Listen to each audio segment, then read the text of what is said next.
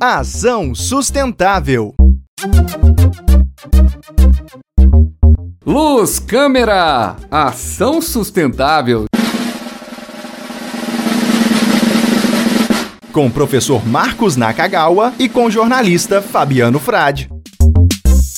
No ar aqui com o podcast para falar sobre meio ambiente, esse assunto que está no dia a dia da gente, né, professor Marcos? E muita gente não se lembra que pode ser eficaz nesse cuidado, né? Muito mesmo, Fabiano. Realmente a gente precisa trazer essas coisas para o nosso dia a dia, a questão do meio ambiente, a questão da sustentabilidade, as questões sociais. A gente só fica pensando em ganhar dinheiro, né, Fabiano? Essa coisa aí. Nossa. E aí a gente acaba esquecendo essas coisas tão importantes que a gente está dentro dele. Agora, dentro desse assunto a gente vai trazer muitas coisas e para dar um pontapé inicial aqui na nossa conversa, vamos trazer um áudio e alguém fazendo uma pergunta muito importante para você, viu, Marcos?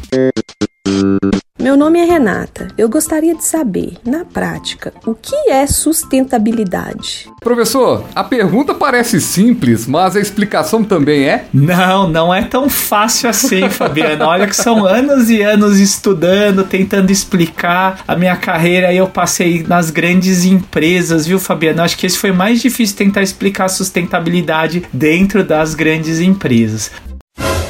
Mas para simplificar aí, né, a gente fala que a sustentabilidade é o modo que você traz no seu dia a dia de olhar para esse mundo, pensando nas coisas de hoje sem que afete as coisas do futuro, né? Então é aquela famosa frase que a sua mãe, a sua avó fala: "Olha, menino, fecha a torneira, senão vai faltar água no planeta no futuro" né? Olha, pessoal, né? Vamos cuidar aqui dos seus resíduos, senão vai virar uma montanha de resíduos. Não te quero mais, você é como lixo que se joga fora. Né? Então, como você pode tentar no seu dia a dia, na sua atualidade, pensar alguma coisa muito bacana sem que no futuro não lhe falte? né? Parece até meio religioso, né, Fabiana? Nó. É. Agora, e dentro de religiosidade, na história que a gente começa a aprender desde criança sobre, né, lidar com o meio ambiente e tudo mais, me lembro de Guilherme Arantes, né? Ah, terra, planeta, água.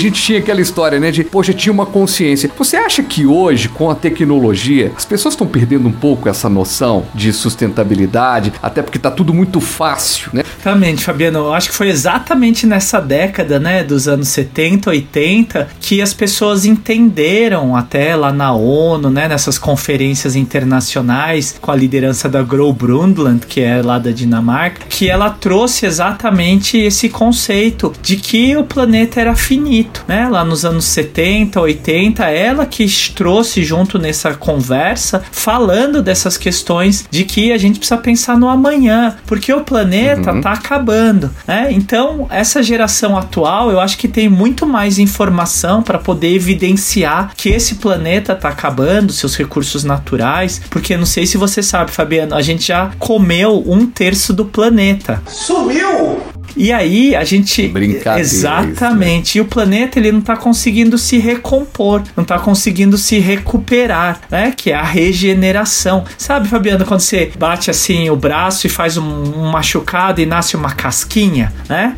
No seu hum. braço? É isso que o planeta tem. Um terço do seu pedaço que tá com a casquinha tentando fazer, vem alguém e tira. Vem alguém e tira.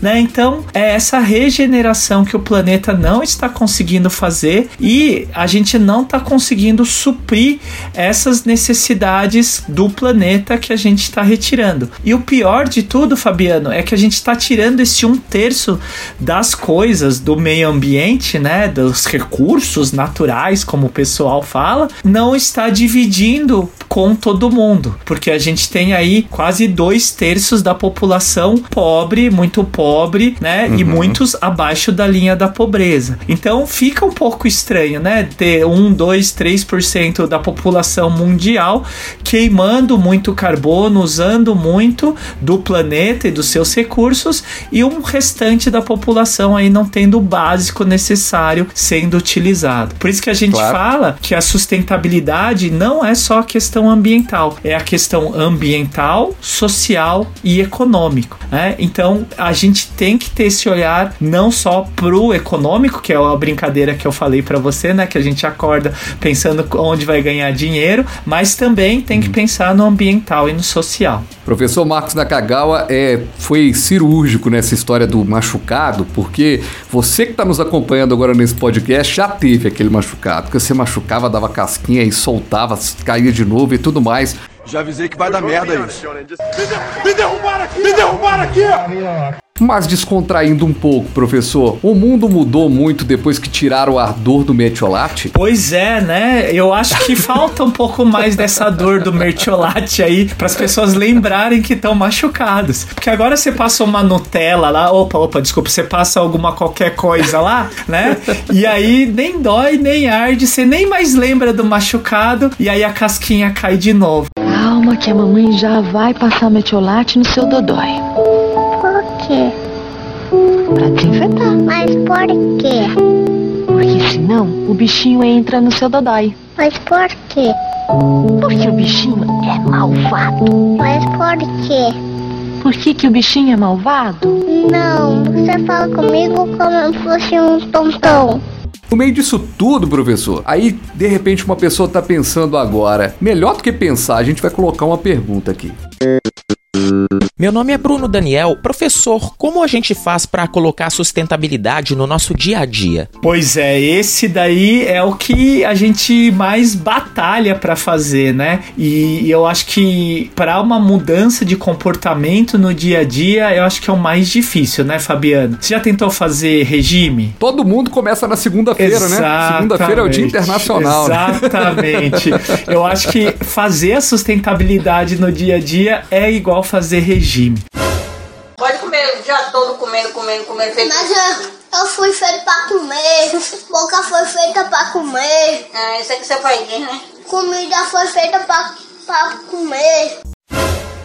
Dizem alguns especialistas que você precisa 40 dias para efetivamente mudar o seu hábito. E aí, para colocar sustentabilidade no seu dia a dia, também vai ter que mudar o hábito de consumo, o hábito de como você lida com seus resíduos, como você lida com seu lixo, como se lida com outras pessoas que são diferentes de você, como você ajuda outras pessoas, como você olha no seu óculos tridimensional, que não seja só ah, vou acordar hoje para ganhar dinheiro e comprar aquela coisa, né? Não, não, não é só isso uhum. a sua vida, né? Não sei, com seus cabelos brancos, né, Fabiano? Você já foi percebendo no seu dia a dia que a vida não é só ganhar dinheiro, certo? Esses seus cabelos brancos, bonitos, esse olhar cansado, profundo, me dizendo coisas, num grito me ensinando tanto. Ai, meu Deus do céu. E vou te falar, viu? Eu tô com 39 anos, eu tô com cabelo branco desde os 25. Então eu já aprendi, já desde sempre. Aí teve um período meio nebuloso que eu trabalhava em TV, que eu passava uma tintinha e tudo mais. Mas eu fui vendo que aquilo dava muito trabalho e eu desisti. Mas eu sou, desde sempre, vamos dizer assim, desde muito cedo, eu consegui aprender o quão é complicada essa situação, viu? Pois é, pois é. A dos cabelos cabelos brancos e também é de como ganhar dinheiro e tem gente que só vive pelo dinheiro, né? Eu também tô Exato. careca de saber desde os 20 e poucos anos, né, que o dinheiro não é tudo. Eu não tô falando que ele não é importante. Sim, dentro de uma economia, de uma realidade capitalista, onde para você sobreviver, para você comprar sua comida, para morar, para beber água, você precisa ter dinheiro.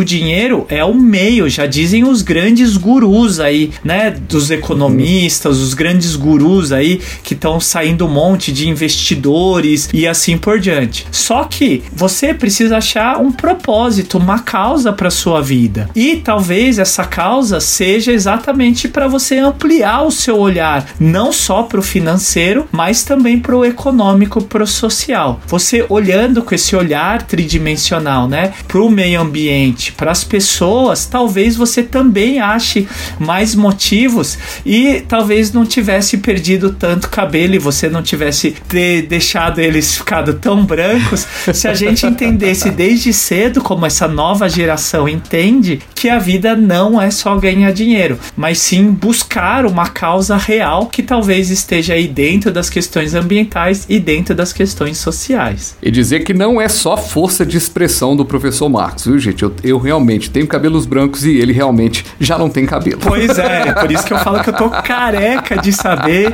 E quem conhece aí nas nossas páginas do YouTube e no, nas redes sociais já sabe porque eu tô falando isso.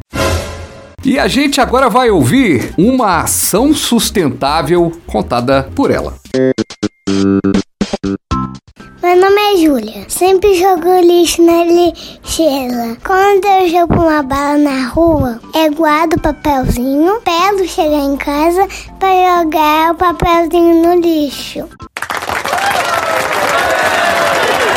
Professor, todo mundo pode fazer sua parte, né? Exatamente, Fabiano. Foi num dia desses aí que eu tava andando e todo mundo perguntava, mas Naka, né? Que o pessoal me chama de Naka, como que eu pego hum. e coloco essa coisa aí da sustentabilidade, que você dá palestra, que você dá aula, né? Nas empresas. Uhum. Como que eu coloco no dia a dia? Aí eu falei, ah, eu começava a falar uma ação, outra ação e assim por diante. E aí eu resolvi escrever o livro 101 Dias com Ações Mais Sustentáveis para Mudar o Mundo. Que hoje vamos presentear o nosso ouvinte aqui, né? Mais uma vez, falando aí de uma ação mais sustentável. A cada episódio, uma ação sustentável e a gente vai dando umas pílulazinhas para todo mundo ir conhecendo o trabalho, conscientizar-se sobre o meio ambiente. Ação sustentável.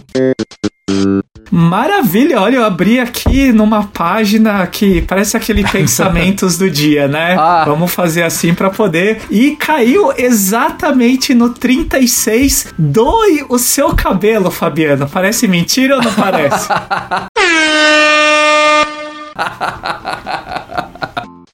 Muito bom, cara. Caiu Muito bom. exatamente. Como assim doe seu cabelo, né? Não sei se você sabe, tem algumas ONGs, né, que trabalham exatamente fazendo perucas ou vendendo esse cabelo para as empresas que fazem perucas e depois eles doam para aquelas pessoas que estão em tratamento de câncer, né? Na sua grande maioria mulheres, mas homens também, que quando você tá fazendo um tratamento de câncer, geralmente cai os cabelos, né? E isso deixa a pessoa muito triste, mostrando diariamente que ela tá doente. E esse, essas ONGs maravilhosas vêm exatamente para empoderar as pessoas é, que estão passando esse movimento para que elas continuem se maquiando, se cuidando, que não é só porque tá fazendo a quimioterapia, a radioterapia, enfim, a terapia aí que acaba perdendo os cabelos, que ela fique mal, né, na sua autoestima. E aí a doação de cabelo é exatamente para isso. Parece brincadeira, mas é real, né? Você pode cortar ao menos 12 centímetros do seu cabelo, né? Tem algumas ONGs como Doe Mechas que você pode até mandar por correio, inclusive. E esse cabelo não vai para pro lixo, né? Vai atender uma outra pessoa. Exatamente, que legal, né? exatamente. Mas posso te dar uma notícia? Pois não. Nem eu, nem você temos esse cabelo suficiente aí para doar, não. Pois viu? é.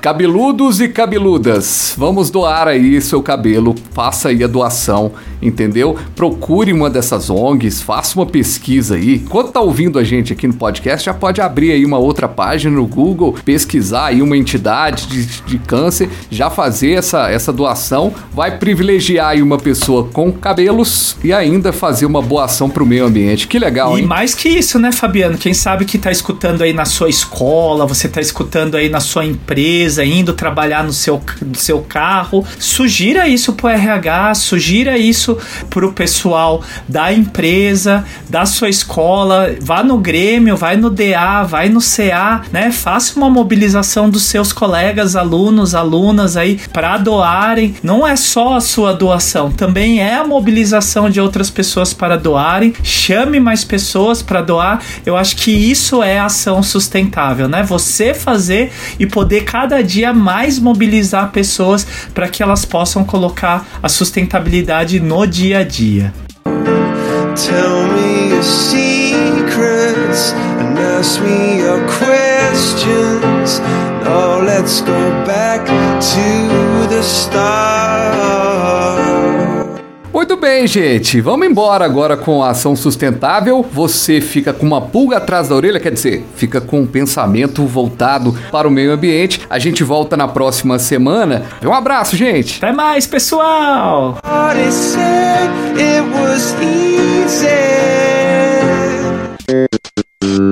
Ação Sustentável, com o professor Marcos Nakagawa e com o jornalista Fabiano Frade.